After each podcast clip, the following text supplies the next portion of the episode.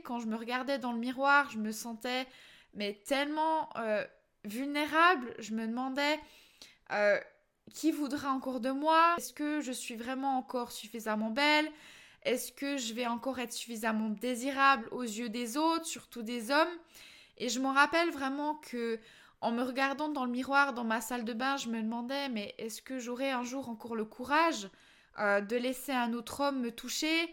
Et comment est-ce que je vais refaire confiance à un homme? Bienvenue sur ce podcast qui t'aide à construire ton épanouissement personnel. Ici, on parle santé mentale et spirituelle. Je suis Salomé Beret, détentrice du compte Happy Nutri sur Instagram et fondatrice du programme de coaching Mange avec joie qui accompagne les femmes à construire image corporelle positive et retrouver la liberté alimentaire. Chaque jeudi, je te donne rendez-vous pour un nouvel épisode, seul au micro ou accompagné d'un ou plusieurs invités. Je te partage mes réflexions, mes phases d'introspection, retours d'expérience pour t'inspirer au quotidien, t'aider à mener une vie qui te ressemble et dont tu es fier. Chaque jour, vis plus en conscience, en paix et apprends à te connaître. Hello et bienvenue dans ce deuxième épisode de podcast. Je suis vraiment contente euh, de te retrouver ici. Donc pour cet épisode, j'avais envie de te parler de ma rupture amoureuse après 8 ans de relation parce que finalement c'est là que tout a basculé. Ça été vraiment un déclic en fait pour bien des domaines de ma vie. Peut-être que tu es en train de te dire, mais comment tu as fait pour transformer cette situation si douloureuse en tremplin? Comment tu as fait pour voir cette rupture comme une opportunité pour rebondir, voire même de dire que euh, c'est un cadeau pour toi et je me rappelle encore lorsque Sephora, ma coach de dev perso, et d'ailleurs Seth, si tu passes par là, je te fais des becs et j'en profite vraiment pour te remercier pour tout ce que tu as fait pour moi. Parce que cette femme-là fait partie des personnes qui ont grandement participé à la femme épanouie que je suis aujourd'hui. Donc Seth, merci vraiment du fond du cœur euh, parce que tu m'as tellement apporté. Donc à l'époque, quand mon ex m'a quitté, Seth m'a dit Tu verras Salomé, un jour tu le remercieras, il te fait un cadeau là.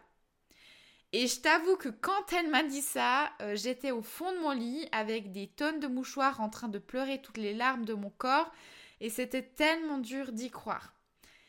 Mais aujourd'hui, dix mois plus tard, qu'est-ce que je fais? J'enregistre ce podcast pour te dire, il m'a fait le plus beau des cadeaux, celui euh, de me quitter. Alors oui, on en chie. Euh, je te rassure, j'en ai aussi chié. Euh, une rupture amoureuse, ça fait mal. Et quand il m'a quitté, j'avais tellement honte. Aux yeux des autres, je me sentais vraiment celle qui a fauté, celle qui n'a plus voulu parce que je n'étais pas ou plus assez bien. Je ne me sentais plus désirable, je doutais euh, de ma beauté. Quand je me regardais dans le miroir, je me sentais mais tellement vulnérable. Je me demandais qui voudra encore de moi? Est-ce que je suis vraiment encore suffisamment belle? Est-ce que je vais encore être suffisamment désirable aux yeux des autres, surtout des hommes? Et je me rappelle vraiment que en me regardant dans le miroir dans ma salle de bain, je me demandais mais est-ce que j'aurai un jour encore le courage euh, de laisser un autre homme me toucher et comment est-ce que je vais refaire confiance à un homme? Je me suis aussi sentie coupable, euh, coupable de l'avoir fait souffrir, parce que oui, j'ai une part de responsabilité, mais j'ai pensé vraiment que tout était de ma faute. C'était uniquement à cause de moi qu'il m'a quitté. Donc non seulement à cause de ce que j'ai fait, de mes actes, de, mes décisions, mais aussi en fait de qui je suis. Euh, donc en tant que personne à l'intérieur, euh, mais aussi à l'extérieur, ma beauté physique. Donc oui, ces moments, ils sont durs. On remet tellement tout en question. On a on a l'impression que, que tout s'écroule autour de nous et le temps que ça prendra pour te reconstruire ne sera pas le mien, ne sera pas euh, celui de toute autre personne et c'est ok en fait. On a chacun un passé, un caractère et une personnalité différents. Donc vraiment en fait le premier conseil que j'aimerais te donner ici c'est prends le temps qu'il te faut. Ton chemin, il est unique Donc peut-être que là, tu culpabilises d'aller mal et de ne pas aller assez vite, mais vraiment, fous-toi la paix avec ça. Accepte en fait que dans tout changement d'état, il y a vraiment une notion de temps de process. Ça peut prendre plus ou moins du temps et vraiment c'est ok. Ensuite, tu as le choix. Être la victime de ton histoire ou en être l'auteur. Et vraiment, j'insiste, hein, tu as le choix. Je sais que ça peut paraître dur de l'entendre et que je te dis quelque chose qui va sûrement secouer le cocotier, mais tu as le choix. Voir l'opportunité dans chaque situation de ta vie est une décision, est un choix. Et au début, peut-être que tu vas pas voir l'opportunité, tu la vois nulle part. Euh, tu joues en fait la victime et c'est en toute bienveillance que je te dis ça, c'est vraiment sans aucun jugement ni critique parce que j'ai aussi passé par là, j'ai aussi joué la victime. On pleure vraiment beaucoup, encore et encore, on en souffre, on est en colère, euh, on lui en veut, on se sent rejeté, abandonné. On passe finalement par différentes étapes et c'est très important hein, de passer par là. Il faut que tu passes par ces différentes étapes, elles font partie du deuil. Mais ensuite, il y a vraiment un moment où tu dois prendre une décision. Celle de rester victime de ton histoire ou en être l'auteur. Est-ce que je prends la décision de voir l'opportunité dans ce combat?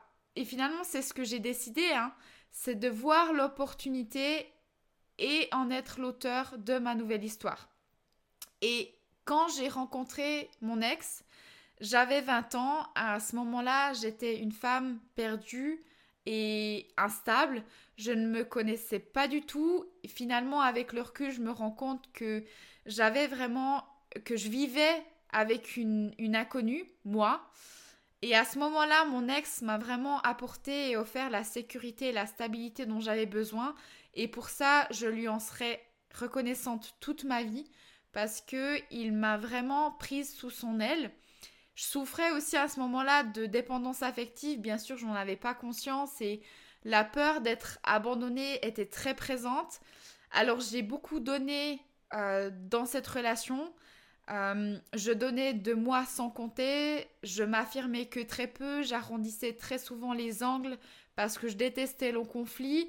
J'avais tendance à m'effacer, à m'adapter à lui et donc en fait à perdre de vue ce qui était vraiment euh, réellement important pour moi. Et pour tout te dire, euh, je ne savais même pas ce qui était vraiment important pour moi, ce que je voulais. Alors finalement, j'étais incapable de vivre sans l'approbation et le jugement positif de l'autre.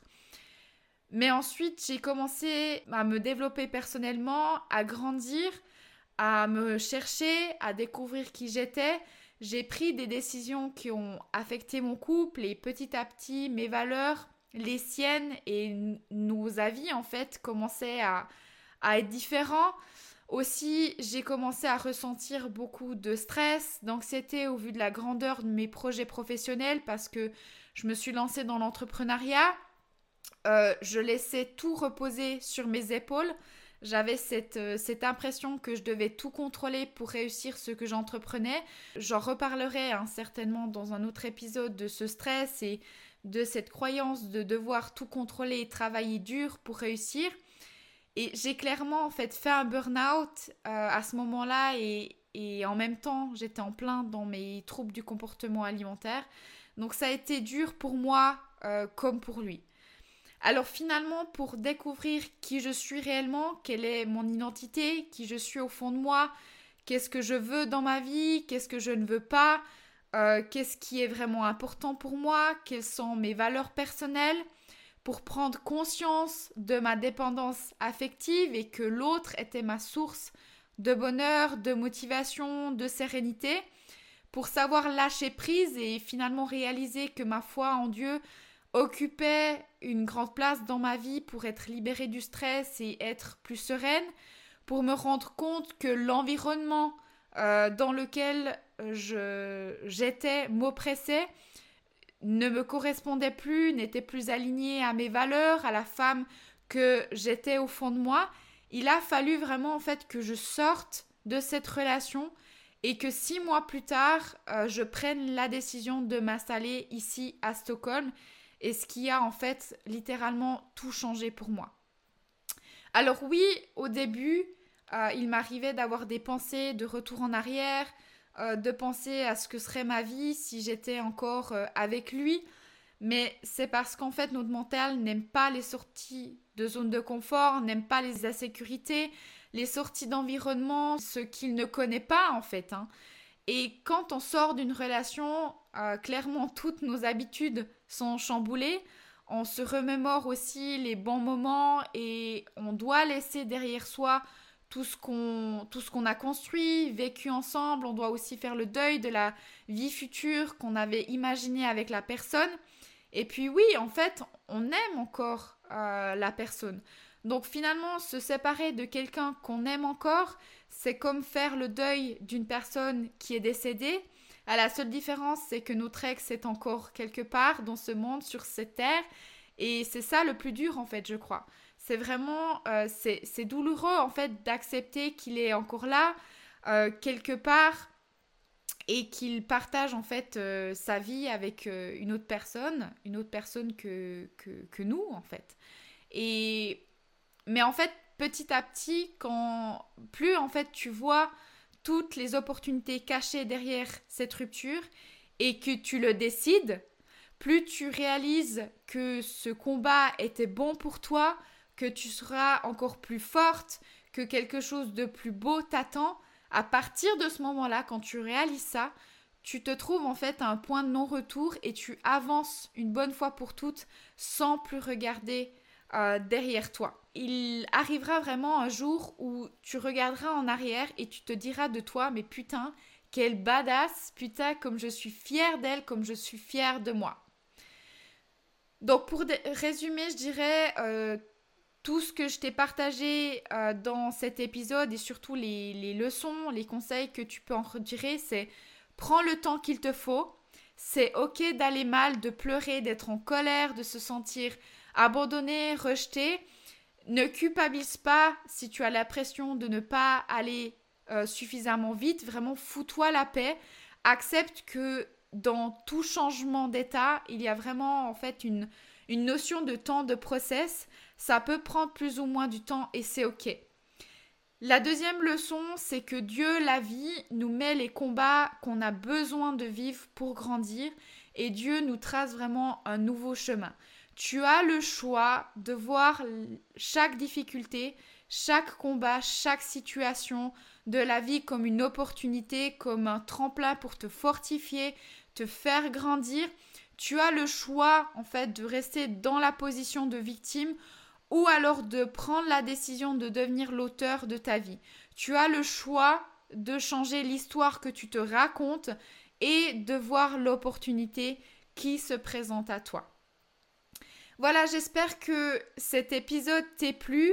Euh, comme toujours, si tu aimes ce podcast, je t'invite vraiment à t'abonner, le partager à ton entourage, laisser une note et un commentaire pour le soutenir et le promouvoir.